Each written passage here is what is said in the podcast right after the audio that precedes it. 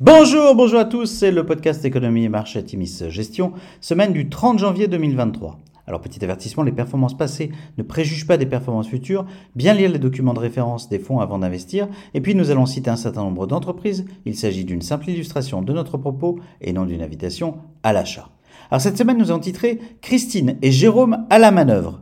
C'est une nouvelle semaine de hausse pour les marchés globaux, des chiffres robustes du côté de la croissance et de l'activité US et des chiffres d'inflation bien orientés ont continué d'alimenter un regard d'optimisme outre-Atlantique. La croissance du PIB américain est ressortie à 2,9% au quatrième trimestre 2022, un chiffre au-dessus des 2,6% attendus. Ils ont rassuré quant à la robustesse de l'économie. De son côté, l'indice PCE, indice préféré de la Fed pour jauger l'inflation, a progressé de 5% en décembre contre 5,5% en novembre. En Europe, les indices PMI ont de leur côté aussi affiché une orientation encourageante. Les publications sont par ailleurs en demi-teinte à ce stade. À vendredi, 143 sociétés du SP500 ont ainsi publié leurs chiffres trimestriels et, selon Refinitiv, 67,8% ont publié au-dessus des attentes contre 66% en moyenne historique. Les résultats sont cependant 1,6% au-dessus des attentes, loin des 5,3% de surperformance constatée au cours des quatre derniers trimestres. Les résultats des entreprises ont de fait baissé en moyenne de 2,9% et de 7,1% si l'on exclut le secteur de l'énergie. Anticipation d'une modération dans la hausse des taux oblige, les grandes valeurs de croissance US surperforment les valeurs de style value pour la troisième semaine consécutive. Sur la semaine, belle semaine, le CAC 40 gagne 1,5%, le SP500 gagne 2,5% et le Nasdaq bondit de 4,3%. Alors du côté des sociétés, eh on assiste à une accélération du nombre de publications d'entreprises avec un premier bilan favorable pour les investissements de vos fonds.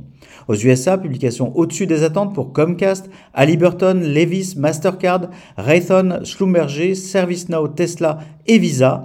On note qu'après une année 2022 particulièrement difficile, le cours du titre Tesla bondit de 33% sur la semaine. Microsoft, de son côté, affiche des résultats en ligne avec les attentes, mais annonce à nouveau un ralentissement de la croissance de l'activité cloud. Légère déception pour Lockheed et Intuitive Surgical aux USA. En Europe, publication au-dessus des attentes pour Alstom, ASML, Lonza, LVMH et STM, en ligne avec les attentes pour Soitec. Alors à venir, la semaine prochaine devrait être marquée par une certaine nervosité, avec en point d'orgue les décisions de la Fed et de la BCE. Jérôme Powell, président de la Fed, s'exprimera mercredi 1er et les marchés s'attendent dorénavant à une hausse des taux de 0,25% après des chiffres d'inflation en net retrait, et ce après 7 hausses de taux en 2022.